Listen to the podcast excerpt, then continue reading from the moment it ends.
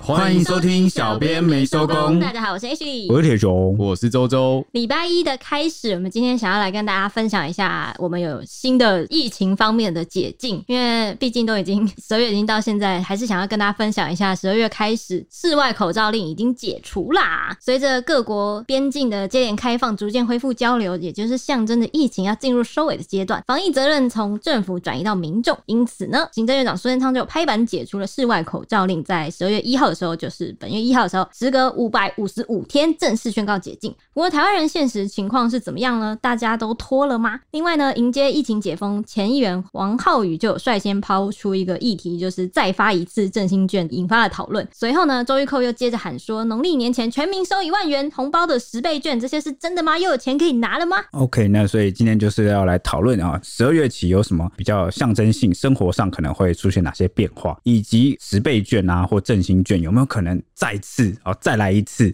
哎、十倍券是第一次，之对前是五倍券，对不对再越多再早就是三倍券嘛三倍，对吧对对啊，都记忆犹新对。那在开始这一集的节目以前，想先来跟大家分享一下最近节目小小的部分。怎么说小小部分嘛，好像都不小。第一个就是知道很多人在敲往那个大 S 跟王小飞的续集。那之前其实我们录完第二集的时候，想说应该差不多要结束了吧，结果节目才刚录完，马上他们又继续开演，哦，又继续，哎、真的是录完隔天哦，他们又突然就开撕，又有新的续集、新的料，开始疯狂的爆料出来，让我们有点啊，完了，我这看到这个都觉得哇，难怪八点档可以演这么久，对啊，这种爱恨情 仇，没错，这坑都填不完了，你知道吗？那就觉得会不会我们继续讲，他就继续爆？呃最近有这种感觉然后，以后就变成小编大 S 与汪小编，就是整个改 名，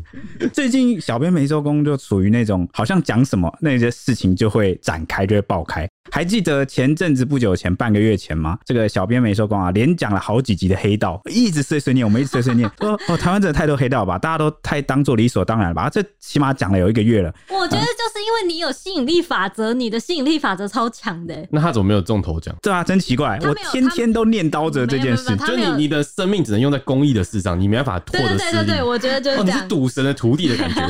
太太惨了吧？这什么破命格啊？ 然后你只能来救济穷人哦，啊，我是穷人，快来救济你我！说赌圣哦，对说这个赢来的钱不可以乱 花，必须要拿捐出而且去。啊你有吸引力法则，你不是天天想着那个彩券吗？对啊彩券，的然后就都没中彩啊。券的全名叫什么？公益彩就我靠，所以你是要做公益，not 你。 我没中就是做公益啦、所以你的吸引力法则在于你是哦，你他的意思就是你是对因为是公益彩券，那你没中就是做公益。对。所以你中了也是做公益啊，中了我做的公益也不能被抹灭啊，啊 no，中了就那不个是钱了。是分开的好不好？你先在心中发誓，你中了会捐给我这个穷人，哎这会样我们就成功了。会，我会捐给你十块吧。 太少了，你绝对不会中。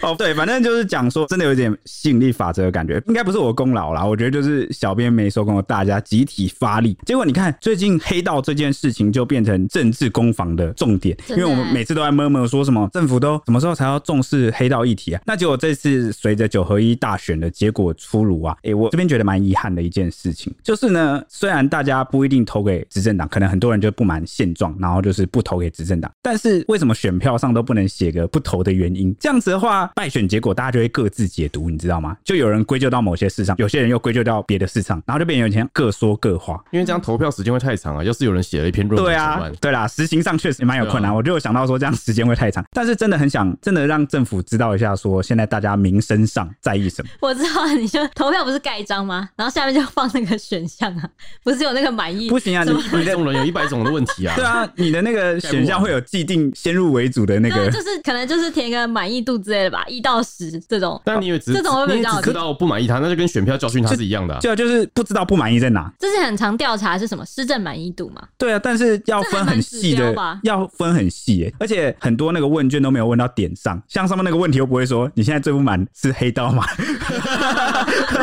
或是你觉得最严重是什么？就是它的选项有点太限黑缩、道太会变表成在象治，安那一块。对哦啊，就应该要问治安，这但是样但子是我觉得政府对于治安的解读就是犯罪率要下降，他们不会解读到说他背后原因是黑道。啊，没哦有。有没有扫黑这对个啊就对了。哎、结果就就好像因为这个黑道政治口水的这个部分，所以最近各县市的警方都在大力扫黑。然后我今天威力扫荡，没错，今天才看到就是什么台中的旅馆哦，就有一个嫌犯啊，就是一群团伙，他们就长期租那个旅馆，就住在里面，然后就被扫荡出来之后，就缴获了九把枪还是十把枪，都是长枪。我想说，哇靠，火力也太强了吧！太你看扯了吧就跟我们这前节目讲的一样，真的不要怀疑，真的台湾真的很很奇怪，对啊很多黑道在。台中就要乖。还有那个啊，前几天周周也写到一个那个基隆路上捡到枪哦，，对啊，就有人在基隆路上掉了一把枪，然后就民众热心民众捡起来，然就后剩我没捡到了是吧？重点是里面还有子弹，对，对里不面有对？四颗子弹，超扯。什么意思但警啊？察哎好像很快就破案了。对，哦，对还好很快就破案。当然啦，现在就是雷厉风行嘛，大家压力都很大，甚至连那个台南的这个警局的局长还因为查不到那个连开八十八枪的那个枪手是谁，哦，追不出凶手，压力很大，然后就被解职。只能说基层远警真的是蛮辛苦的。所以我就很有感慨，我就觉得民主国家民众的力量，因为民主嘛，从哪里展现？真的只能被迫要透过投票的时候。民主最大的优点就是我们是韭菜嘛，我们人多，但我们就是数量优势是我们最大的优势。好像只有透过这个时候，我们才能去反映一些我们的心声，好，就是民意压力啦，然后从政治上再去施力，让这个各界来重视这个问题。而且不只是之前我讲，不是有那个中国跟比利时混血的网红席席兰席，兰嗯然后他说这个黑道问题很严重，但是呢，我知道有些人就不喜欢他，可能不喜欢这个网红他的风格什么，觉得他就是不懂吧，不懂台湾，然后什么有什么好在那叫什么， 好这种感觉。但是呢，最近连那个日本就是产经新闻对的那个台北支局长哦，就是很长，资就本是民夫就对，就是蛮挺绿的啦，蛮挺民进党的。他的色彩一下就是比较挺民进党，但是呢，连他、啊、都是有发文讲说台湾的黑道问题很严重。他说，如果在日本有任何一个政治人物就是跟黑道有牵连，或是只要被公拍开照到或者出席他们的场所，他就对对会直接政治生命就结束。对，他就说这个人的政治生命就结束了，但他不了解为什么台湾好像对这件事就是蛮习以为常，所以你看我们节目一直讲一直讲一直讲，那现在好像他也真的就是被重视了，那你就心里会觉得不错啦，算是一个蛮好的发展，好像默默的就吸引力法则就成真了。那第二件事情，嗯，哎、但你刚刚讲说，你说就是人民有意见，然后反映出来之后，让政府知道，你这样子会让我觉得好像，哎、我们在投票的民意代表好像也没什么在为我发声。就是这期也是归咎于我们自己的素质啊，但我觉得台湾解严那么短的时间内，民主就蓬勃的发展起来，而且其实发展的很快，然后又算是很稳定，过程也没有流血啊，也没有什么革命那种，然后大家的素质其实提升的也蛮快的，越来越清醒。你看上一次我们讲这个九合一大选的时候，不就有讲到说，这次的结果其实就是大家已经慢慢的不会再被所谓的统独啊，或者是来自中国无力的压力去被迫说我一定要选谁，而是因为我也说过，九合一选举是比较地方性的选举嘛，那大家就比较会针对生活性的议题愿意去表态，因为那个无关统独也无关国际的政策的路线，嗯所以其实蛮高兴的，就是真的好像大家就有重视起来，然后素质也越来越不一样。那第二点，觉得有吸引力法则的部分，就是交通问题吧，因为我们之前。刚好选前，我们不是也有做一集选举候选人啊，就是九合一大选的一些亮点。那我里面就有提到说，台湾的交通问题其实很严重，然后就蛮希望说政府尽快重视这个问题啊，或者是大家尽快重视这个问题，因为我们的死伤率特别高真的，啊、就是跟就这跟个枪支死伤率一样。 对，就是不知道为什么特别高。对，然后后来我们也有做一集，不是在讲说那个国军的军卡就碾毙一对母女，那结果那一集就一直流量很好，收听率很好，大家一直在回听那一集，就是居高不下，到现在已经三四个礼拜了，一个月过去了，那它还挂在这个热门上面。就代表大家很重视这个话题、啊。对，没错。那结果就在我们录节目的这两天，突然就 CNN CNN 啊、对就外媒就开始报道，就是点出啊，这个台湾的交通非常的烂， 然后就是提醒这个要去旅游的人一定要小心。然后就发现有好几个国家都针对台湾的警告，就是这边的交通很糟糕。，对，有 PPT 网友就去翻，然后就翻出来说，哎、我旅记。游指 引，对对，就各各个国家，欧美国家的旅游指引，然后包括日本，呃，日本不算欧美啊，但是日本也有，我记得美国啊、英国啊、澳洲啊、日本啊，忘记还有一国是哪一国，他们的那个指引都说，千万不要在台湾骑车，就算你有骑车经验，不要在台或湾是骑过马路车。要小心，什么什么，然后里面还有讲到一些很尖锐，比如说什么过马路要小心啊，然后因为下计程车的时候要注意后方来车。对对，什么？因为台湾的这个驾驶都不太礼让行人，然后你要小心被撞，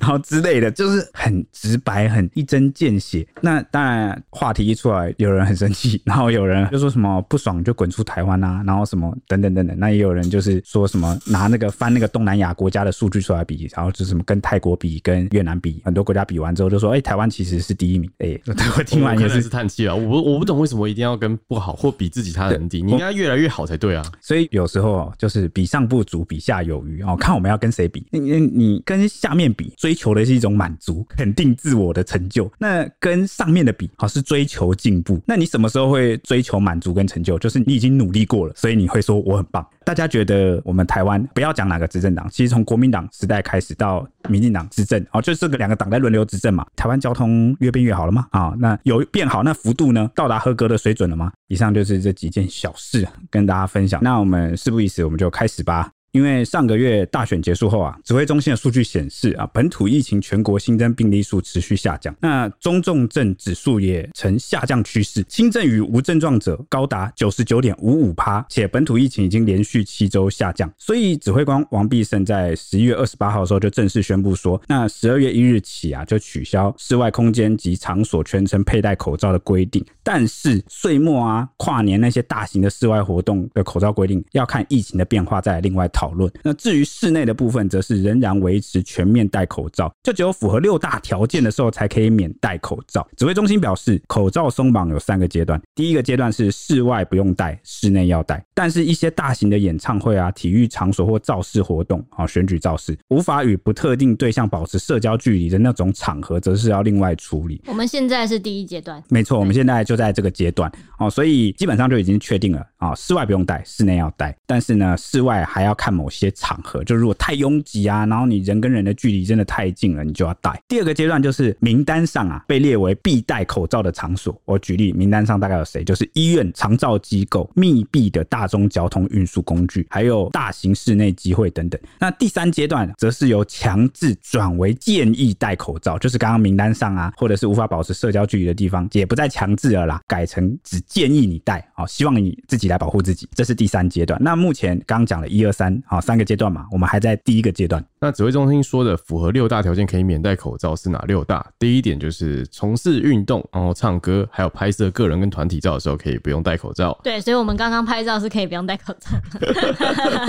那第二点就是自行开车，然后车内都是同住的家人或者是没有同车者的时候，你可以不用戴口罩。那第三点就是直播、录影、主持、报道、致辞、演讲、讲课等谈话性的工作或者是活动的正式拍摄或进行的时候，可以不用戴口罩。第四个就是在温泉、冷泉、烤箱、水疗设施、三温暖、蒸汽室、水域活动等容易使口罩潮湿的场合，可以不用戴口罩。啊哎还有容易湿的场合，还有一种，我刚才想说，奇怪，我戴温泉怎么泡？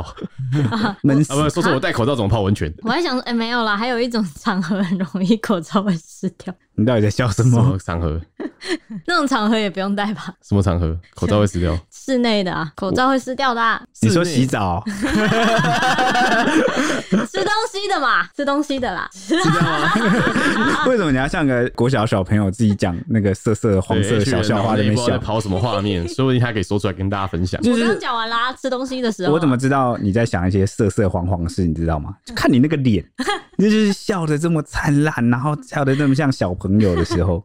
好啦？啊、那第五点就是外出有饮食需求的时候可以不用戴口 罩。第六点就是指挥中心或主管机关指定的场所或活动，啊，如果符合指挥中心或主管机关的防疫措施，就可以不用戴口罩，是暂时性的。那除了上述条件以外啊，指挥中心也取消了餐饮场所不得逐桌敬茶敬酒的规定。嗯，所以目前我们在第一阶段哈，这个室内戴口罩基本上一律都是要戴，但是只要你符合刚刚的六大条件，就是什么唱歌啊、运动啊、拍照啊、直会播啊、录潮湿影的啊，场合，或者是你自己开车，然后车内都是家人嘛，哦会潮湿的场合啊，对对对，很对多对哦哈，对对对好，啊洗澡也是，对，好，反正就是大概是这样啊。那我这边就很好奇，这医生们怎么看？对，像前台大感染科主治医师林世璧，他就曾经有示警过说，大家要注意说有这个免疫负债的问题，因为从二零二零年来，就是从疫情爆发开始，大家为了防疫就勤洗手啊、戴口罩啊、要保持社交距离，国内几乎是没有出现流感重症，而且经由呼吸道传染的疾病也几乎消失了。大家在防范新冠的同时，其他的呼吸道疾病基本上也是一起挡掉了，像是肠病毒一度消失啊，流感也一度消失。那这两年来呢，出生的小朋友根本就是生活在温室里长大的，这段期间几乎没有接触过任何病毒，所以其实一直戴着口罩反而是对身体不好的。让我想起一件事啊、这个很多那个育儿的这个书籍，或有些育儿专家或国外的研究，不都讲说，小朋友出生后，如果你保护的太好，让他没有完全没有接触到细菌，他的那个免疫力反而不太好。对啊，就是所以有没有看到他不是说什么在那些地上爬来爬去啊，滚来滚去啊，有时候有点脏脏的小朋友，他的因为他的免疫力是需要训练，是这样、哦，我就是以为要是适打度个的疫苗或什么就好、欸。就是要适度的受到刺激，不然就会像温室里的花朵。嗯，就你的免疫系统要要启动一下去运作吧。对，，哎就跟那个水痘一样嘛不。是啊，你刚刚讲那个打疫苗也是一个道理啊，就是透过施加刺激，然后来让他哦就我的是意思身体是里不面要让认它在识。地上到处乱爬，脏脏的，然 后只是打疫苗就好。我是想这应样，应该还有那个平时有细菌什么的问题吧？对啊，就是小，可能比较小的、啊。如果你说的是大的啦，就是疫苗只能防你，它可能是针对特定的某些病毒比较强嗯的。或病症，但是那个如果要平时的免疫力要还不错的话，是不是要在细菌里面滚来滚哎、去？就像那个猫猫一样啊，那个很多猫奴不是都会说，小朋友小时候就要给他接触猫咪，长大就不会对，就是把过敏源给对对避对掉。对对对，就不对，因为会对过敏、哎所以是这样哦、所以原来过敏是可以训练的，哦可可以，可是长大之后就好像没办法训练嘞。对好像可以，我听说就是只要你把肠胃顾好，然后你的免疫力增强，过敏就会消失。就益生菌啊，有有一部分有说 LP 三三益生菌可以帮忙你，对啊，就是解决过敏的问题，很多家长都会给，骗人，但但我觉得长大好像没什么用。没有什么我用。我表我表哥就是这样，他是说他几乎每天都喝 LP 三三，然后就 好啊。我我们这边不是叶配啊，然后反正然后后来我就我就开始高中的时候，因为我过敏很严重，我就去尝试，后来我发现我治不了，因为对啊 LP 三三太贵了。嗯， 但是可是搞了半天，贵不是他的问题，对是是你我的的问问题。而且这个东西要天天吃，对，这你要真的长期的改对善，很可这很怕困难。 像我，我就有试图要解决过敏这件事，因为我一直以为只要疯狂的接触过敏源，我就能改善。例如说，我居然狗对毛你猫在毛练，毒 吧？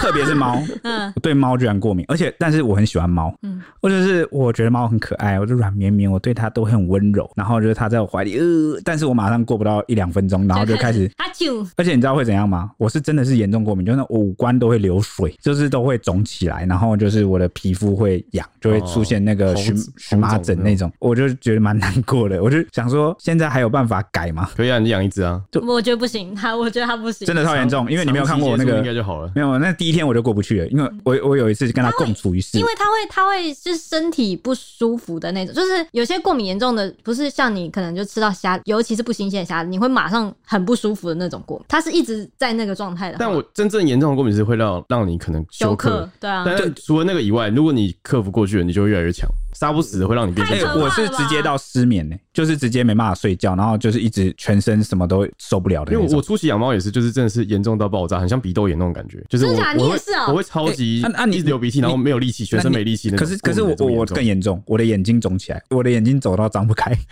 我两个就是眼睛就眼皮肿到像就被人家打一样，你会吗？他我是浑没有身到那么严重啊而且，它也但也会肿痒，然后我就会擦那个小护士，就凉凉的就没事。因因为那个 H 有看过我整个嗯肿起来， 对啊，而且它而且它是会有一种很像快死快死那种，就是要昏倒，就是好像快要，虽然它想睡，但是又睡不了，但是又很啊，那时候猫在干？ 嘛？猫、在旁边走来走去啊，啊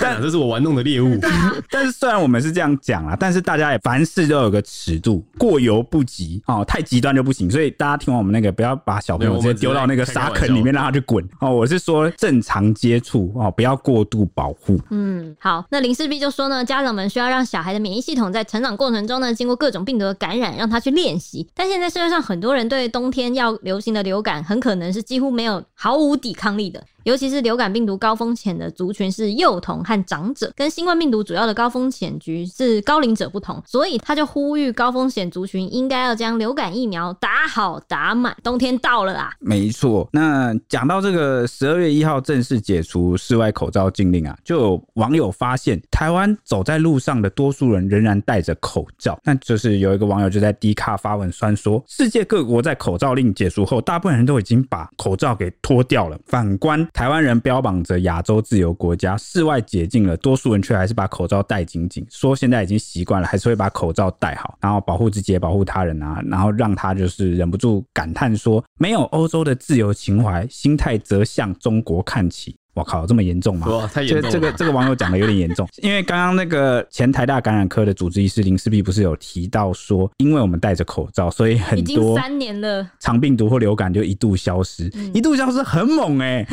原来这个病，原来这种流行病或病毒是可以靠这个口罩直接就把它灭掉啊因。为它是经由呼吸道的，所以大家的呼吸道全部挡起来以后，你它不能传染啊。而且加上我们有就是比较外国旅客不能进来，所以嗯不太对啊会有对在啊国外几乎的就是病毒封进杀，来。所以就是那种呼吸道的传染病就是靠戴口，所以一开始才会说戴口罩是唯一能保护你的方法。那口罩真的是神器、耶口罩真的很神，原来如此对对对啊、感谢他救我一命。嗯但就是像刚刚也讲了，就是因为都没有接触，大家的这个免疫力就自然就降低。嗯而且我觉得很多人就是一直戴口罩，真的是习惯啦。因为像刚好我要分享，我可以分享吗？嗯，因为前阵子也不是前阵子，就是十二月一号，他不是解除口罩禁令嘛？我就走在路上，我就有觉得，因为有一段路很热，我就是走的慢，虽然冬天，但你走快还是会流汗嘛。我就有想说，现在的口罩令都解除了，大家都戴着是在干嘛？我要拿下来呼吸一下。但我说是这样说，但我也不敢全部拿下来，我就只敢露出鼻子 这样，就是呼吸一下。但结果没想到这时候，因为我经过马路嘛，然后车水马龙，就是很多那个突然一个公车就噗，然后排了一个就是黑烟，废气就废气，那我就立刻吸了一口废气哇。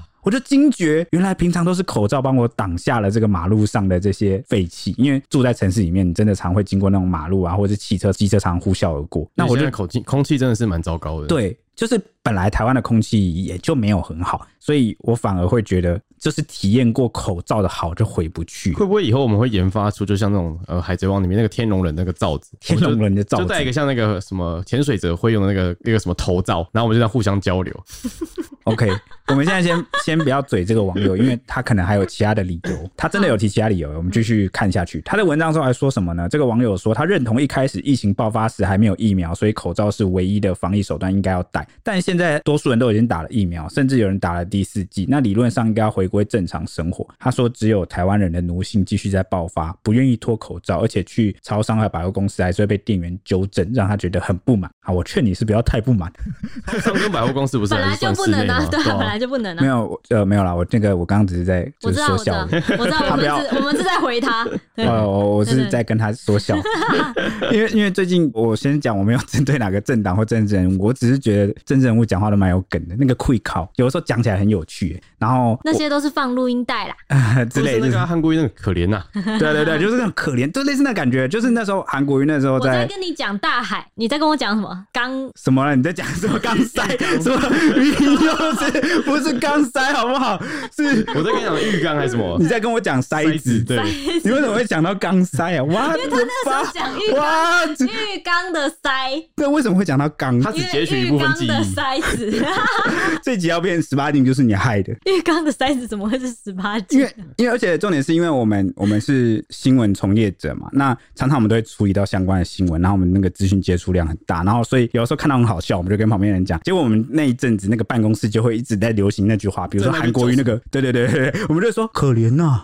然后学那个跪靠，或者是那个行政院长苏贞昌那个 很好笑，就是比如说，而且这句话真的是万用哎、对就是如果有人在那边嫌什么，比如说我们订晚餐，然后我订的，然后他就说什么，欸、这这个晚餐很难吃哎、什么，我就会说真的叫什么， 然后或者不是要太不满，对对对，对或者是什么那个 H 他主管他派工作，然后有人在那边叽叽叫，然后他就会说在那叫 什么，就是太好用啊！政治人物怎么那么有梗呢？难怪他们会变政治人物，他们的语言都很有力量哎、对，很有那个政治的那个传播的力量。对，就是怎么可以想到这么粗暴又有趣的词啊？好好哎、笑、我记得一哎、算了还有算那个 了，啊举举这个粗暴言例子。论大可不 必。 啊，对，大可不 必。我我举这个例子是不太好，啊！就是希特勒当时会红，就是因为他演讲的很精彩。哦哦，对，这个也是一个，就是希特勒，就是当时他虽然是一个不太好的这个领袖，他干了很多坏事，但他当初在一步一步崛起的那个过程中，他就是靠他精湛而且很有传播力的那个群众魅，就是他讲话有个人演讲魅的力。那个威哎、力，他的口才是非常好的，所以他才有办法虏获一票人。所以你看，政治人物首要条件就是口才要好，口才要好啊，要能够讲出很多很经典的话。你看，我帮你铺了一条路了。那来不 及啊，政治太险恶了。你可以从政治记者做起， 嗯，我不敢，不要这样，好害怕哦，觉得把我推向很你可在怕的害路。怕什么？就是你以后会在 PPT 上看到他的名字，然后就一整排哈，又是他，然啊后就是虚，都是虚。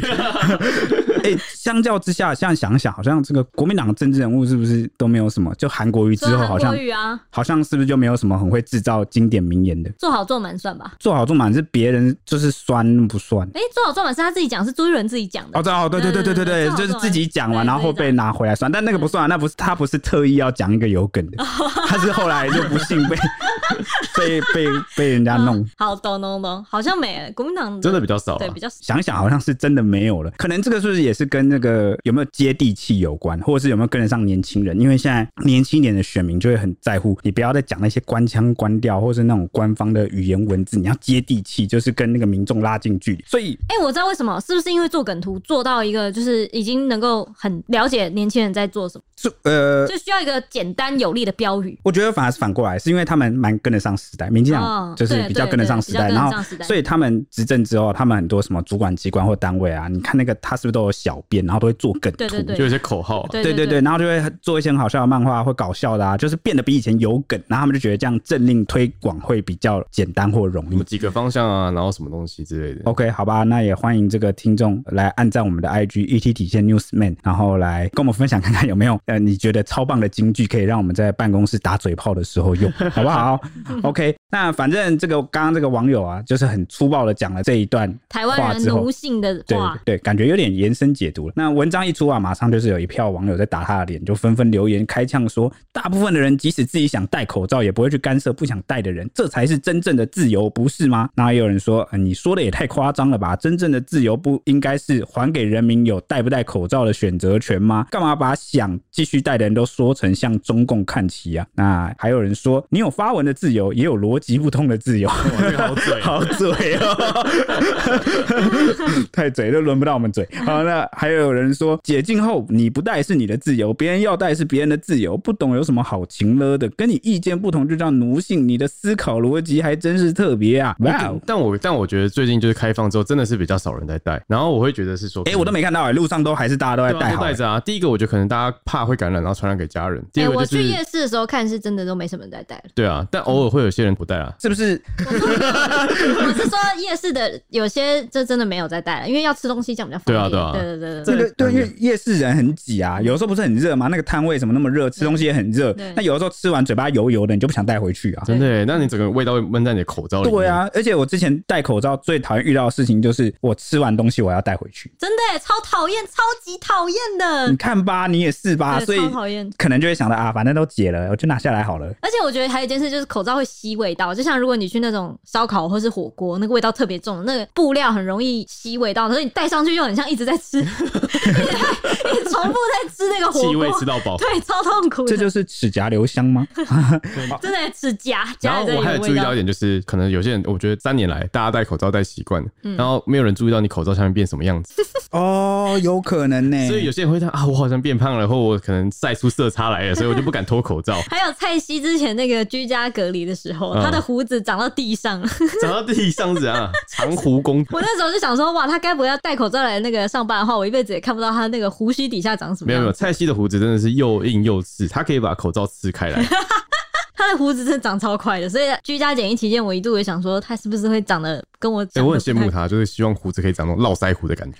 他一定可以变成络腮胡。那我就好奇了，有这么一个网友对于大家继续戴口罩是那么的呃解读这么的深， 这 那么的有延伸那有没有就是跟他完全就是不一样看法的人？对，然后就 PT 乡民就有进一步说，呃，口罩解禁，事实证明八卦版就是反指标。他内文就有说，这一两个月啊，只要提到口罩，八卦版都会怒气满点，抱怨什么时候才要解除。那讲就说乡民会说，讲的全台湾的人都已经超不想戴了，但是这就是政府无视民意，坚持不放行。而如今这个政策松绑，走在路上却发现大家仍然是戴紧紧的。然后乡民就说，路上的情景已经说明一切，事实证明八卦版就是被世界遗弃的一个可怜小角落。然后说只有少数人会把口罩拿下，但多数人仍会继续戴。然后乡民就说，有没有现实生活中台湾人根本就没有那么厌恶戴口罩的八卦？哎、我说真的，我觉得台湾人不厌恶。对，虽然说是其中一个乡民啦，他不能代表所有人，就只是因为刚刚有一个比较极端的说法出来，所以就有另外一个乡民就提出来说，那你看现在就是口罩都解禁了，却还是那么多人戴，那是不是证明之前八卦版上大家一直在吵说为什么还不解禁，为什么还不解禁，根本就是反指标，就只有一群人在在意这件事情。嗯那事实上大家其实还是蛮喜欢戴的，我觉就是得 因。为也我觉得也不是喜欢，就是不厌恶，而且觉得蛮习惯了的。。我觉得就是两种人，一种就是他其实疫情前就习惯戴口罩，因为很多人会因为空污的问题哦对对去戴对口罩，还有就从骑车 SARS 的时期到后来，其实台湾人比较接受口罩。对啊，那第二个部分的人就是像我们一样，就是我们一开始没有戴口罩习惯，但戴了之后发现，哎、好像还不错，然后错突然解除了，拿下来发现，呃闻、了一口废啊对啊气，戴口罩大家都变帅哥美女。对，就又默默的带回去，好像觉得还是有点优点的。嗯对，啊那那这个贴文一出，底下的网友怎么说？ 底下网友就觉得啊很麻烦啊，不如就一直戴着。然后网友就说室内一解禁我绝对不戴，不然一直脱了又戴很白痴。然后说进室内也要戴，等于没解封，要脱脱穿穿更麻烦。机车解封时大家就说过了。哎、脱脱穿穿真的麻烦， 要要就一次脱。好，那这边就问一下，你们喜欢戴口罩 吗？我觉得不戴的感觉很好。这句话感觉可以剪，就剪下 来，单独剪成一对，单句独是剪不成一是？个，然后放到别的地方去用。铁熊还没会啊，啊，我刚刚有有讲，我讲，我刚刚已经类似讲。，你也喜欢不戴的感觉，不对是，对是我平常都戴着，那突然要拿下来有点不太习惯。所以就是喜欢不戴的感觉不。是啊，你听反了没？有没有在听我讲话、 我明明就说我要戴。录制啊，那有网友就说哎怎样，你以为你逃得过你吗？说我吗？ 对 啊，我当然是喜欢不戴，但我觉得因为我真的觉得太闷了。嗯嗯，然后我们戴眼镜的又一直起雾，真的是让我非常痛苦。哦，戴眼镜会起雾真的蛮麻烦。对啊，只有骑车的时候还把那个挡风的那个拿起来，然后让那个冷空气灌进我的眼镜，我才能消掉冷风吹进你的洞，的 眼镜片。 啊、有网友说部分解除超白痴好不好？然后说重点是自由权。然后有网友说频繁穿戴有个麻烦，口罩污染几率搞不好比常戴还容易。然后说解半套跟之前骑车不用戴不是一样吗？然后戴口罩颜值比较高，不想拿下来，要露出全脸，好害羞。 你害羞什么他 啊？已经已经到这个境界了吗？可以啊了。其实 TPP 香民是比较认为说，呃，只解一半就很像做半套啦，就说你要解就全解，要么就不要。哦，就是觉得说现在又还没全解，你们两个在那边讨论的这么激进。 对啊，好像没什么意义，是不是？对啊，因为对真的有些人就是因为进室内还要戴很麻烦，所以干脆就一直戴着啊。对对，所以真正等到真正完全解除了，我们上升到第三阶段的时候，也不是不能说上升，就是进入第三阶段的口罩松绑的时候，我觉得再来讨论到底什么奴不奴什么，那个都还不晚，更何况这个现在讨论真的太早了。但我觉得大家他们说脱脱穿穿麻烦，这点其实算是，因为我们之前不是有讲过，就是口罩，如果我们戴着的话，就是在防范那个病毒嘛。但我们把它往下拉的话呢，病毒会就是到我们的到脖子这里，嗯对脖子这边，那我们再戴起来又一样，对啊，对吧、对还啊是，把它粘起来的之类的。对嗯，那其实我们这边补充一点，就是集美医院重症加护医学部医师陈志金他有说，看到路上的人仍然戴着口罩，还有一些会担心自己是否会记错时间，只有自己没有戴，好像没穿裤子出门一样不自然。然后意思就是说，只有在四下无人的时候才把口罩脱下来拿在手上，看到有人走过来还是会不自觉戴上。 我也是， 哎、我也是，我 也是，对啊，这是什么心理啊？就好是你想会知道注意一下啊。他人的眼光，你知道吗？就好像我做错了什么一所以样。我们是不是从众？我们是不是都从有一众点？对，我们有从众心理。对，嗯那另外有网友在 D 卡发问说，口罩解禁真的会脱罩吗？那有一个神回复获得一点四万赞，他就说：“按当然会戴着啊，我这么 丑。哎、我跟你讲，最近的口罩真的超神，有些就是那种美颜小脸什么之类的，什么什么功能都有，这戴起来特别帅。你看口罩的科技也因应着时代的需要，然后变得有一些附加功能”商了。业价值出现了，啊，对 OK 啦，反正刚刚这些讨论，我就回归一句，我觉得重点是选择的自由。对就是大家要的是选择自由，而且再加上也不希望解封解半套。对，对所以我跟所以刚刚网友说要脱脱穿穿很麻烦，这件事情其实其实有原因的，因为你脱脱穿穿，你进室内的时候你不戴，可是要罚钱对的啊。戴着是一种结果对，但是呢，你是被迫戴着还是自己选择戴着，结果一样，但是那个初衷和想法、感受、嗯目的都不一样。嗯，因为最重可能要罚一点五万，我们这边有列给大家口罩解禁的六大 QA 来跟大家分享一下。第一点就是口罩禁令松绑后，有哪些场合可以不用戴口罩呢？就是刚刚说的六六个场合、六个条件嘛，包括一些什么呃运动啊，或者是温泉什么的。不过那个岁末跟跨年这种大型活动，记得还是有可能就是会限定你要带的，所以大家去这个活动的时候，可能要注意一下当时的规定是怎么样。那第二点就是口罩禁令松绑以后，室内还要戴口罩吗？第一阶段松绑的是只有室外，包括车啊厢啊、船舶啊、航空器具等等的运输空间的内部空间，还是要全程戴口罩，就是大众运输工具啊，你还是要带的，只有符合例外情形才可以带，就刚刚那个六大例外，尤其是这个高铁跟台铁都有说，只要你进入车站内的室内空间、付费区或月台，都需要戴口罩。那如果你可以和不特定对象保持社交距离，或者是有适当的阻隔的话，你可以在饮食期间暂时拿下口罩。所以现在台铁、双铁是有暂时解除这个吃东西的令的。台铁有说呢，多数的户外月台是有遮雨棚的，所以如果民众在户外月台等车的话，你也是要戴口罩的。对，那指挥中心第三点就是问说，有哪些场所是符合例外情形？那就是我们前面其实就有说过，就是那六那点。六点。对，那第四点就是有哪些人外出最好还是戴着口罩呢？指挥中心就提醒说呢，如果是你是体质敏感啊、有慢性病啊，或者是有发烧、呼吸道症状的民众呢，到人潮密集的场所的时候，还是建议戴着口罩。啊，第五点就是哪些人到了室外还是要强制戴口罩。强制戴口罩的就是国外入境的旅客，要进行七天的自主防疫。如果过程中你想要外出的话，你要有两天内家用快筛阴性的结果。外出的时候用餐需求只可以暂时拿下口罩，其他的时候都要戴着口罩，而且要保持社交距离这个七天的自主防疫期间。此外呢，现行的确诊者就是居家隔离跟自主管理期间是五加 N 天，五天隔离期之后呢，要进行 N 天的自主管理。那管理期间需要维持社交距离，而且要避免出入没有办法保持社交距离的，还有容易近距离接触不特定对象的场所。那你外出的时候，当然也要全程戴口罩啊，毕竟你是现在是有病毒的状态了。那自主管理的 N 天最多是七天，如果提前快筛阴性的话，你就不需要自主管理了。也就是说，现在其实蛮宽松的啊，你五加 N 的 N 只要一阴性，你就等于是那个开放了，可以来上班了。那那接下来就是大家注重的，会不会罚钱？室内不不戴口罩会怎么样？会罚钱吗？对，王必胜就说呢，口罩令是目前是还没有完全解除的。如果你在室内违反口罩令的规定的话，会先劝导为优先，但如果你恶意违规，还是会开罚的，最低三千，最高一万五千元，而且它是得以命令期限改善，如果没有的话，就是最高罚一万五。命令期限改善是怎样？就是再去复查你就对了，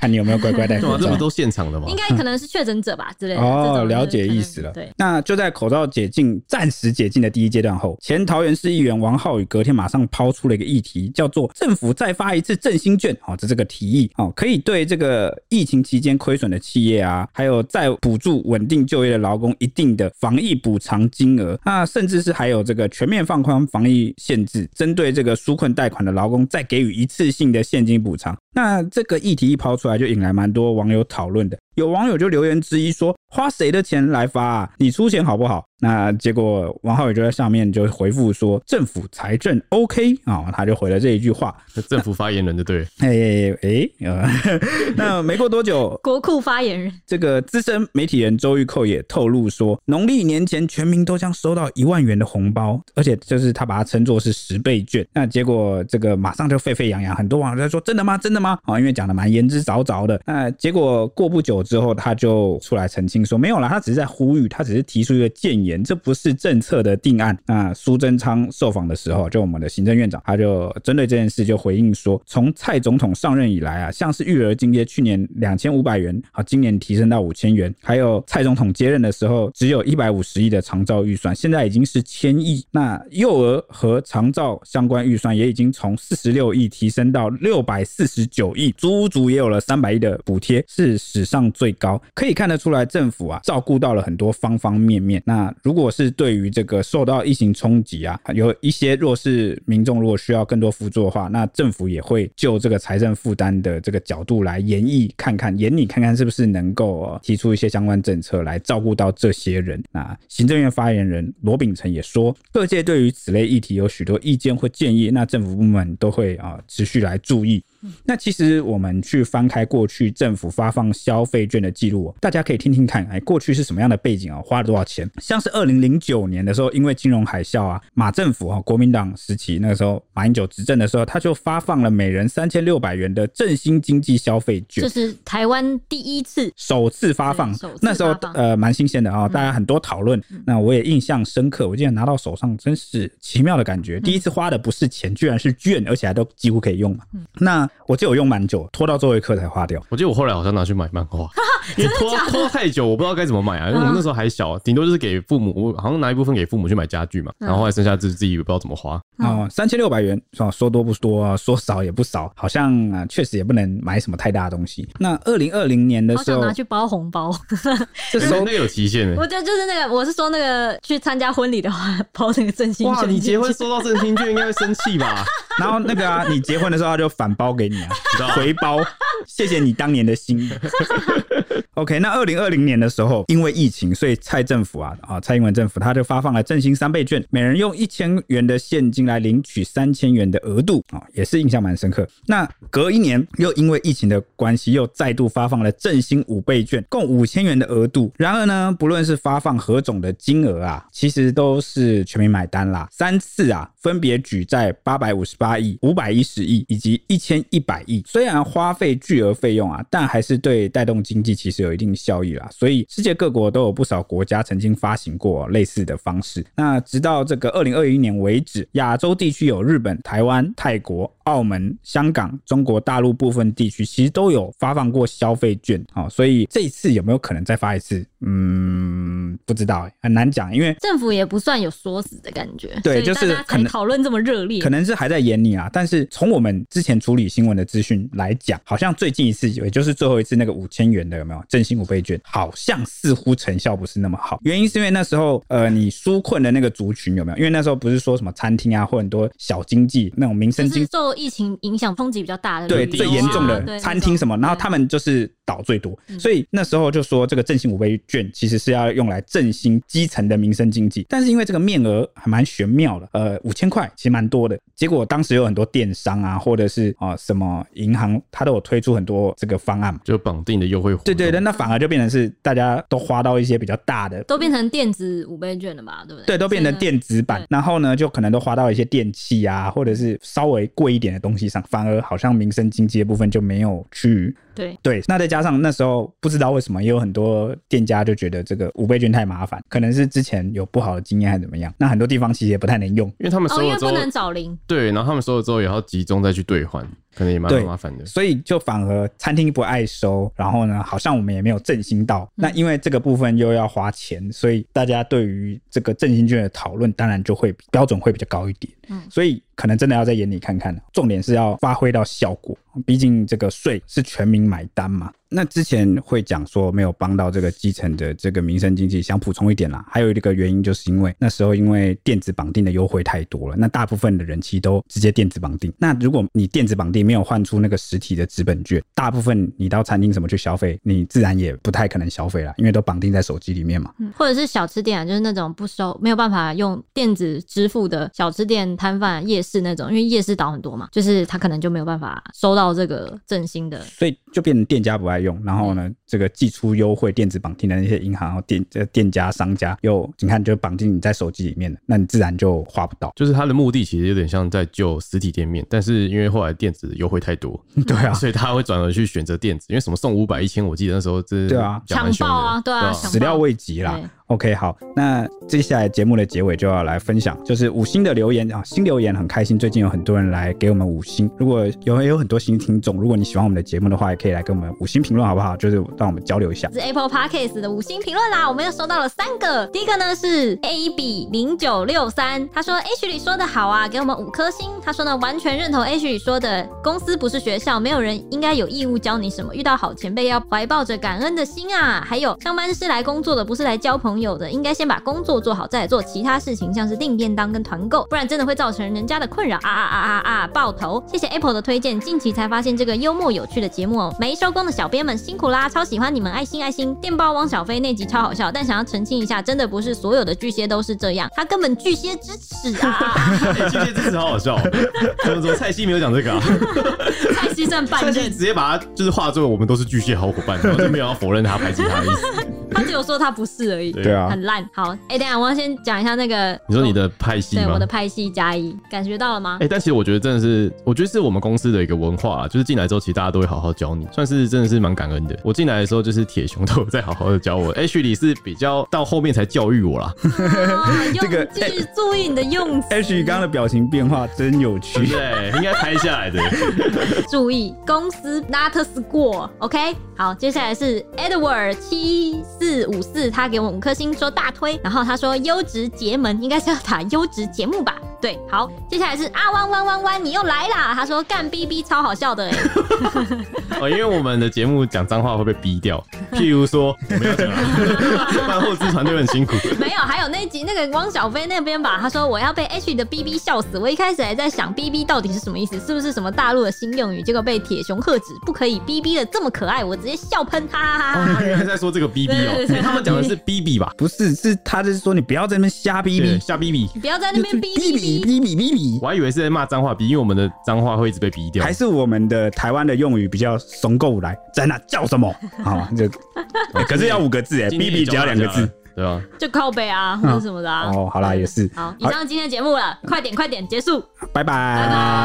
拜。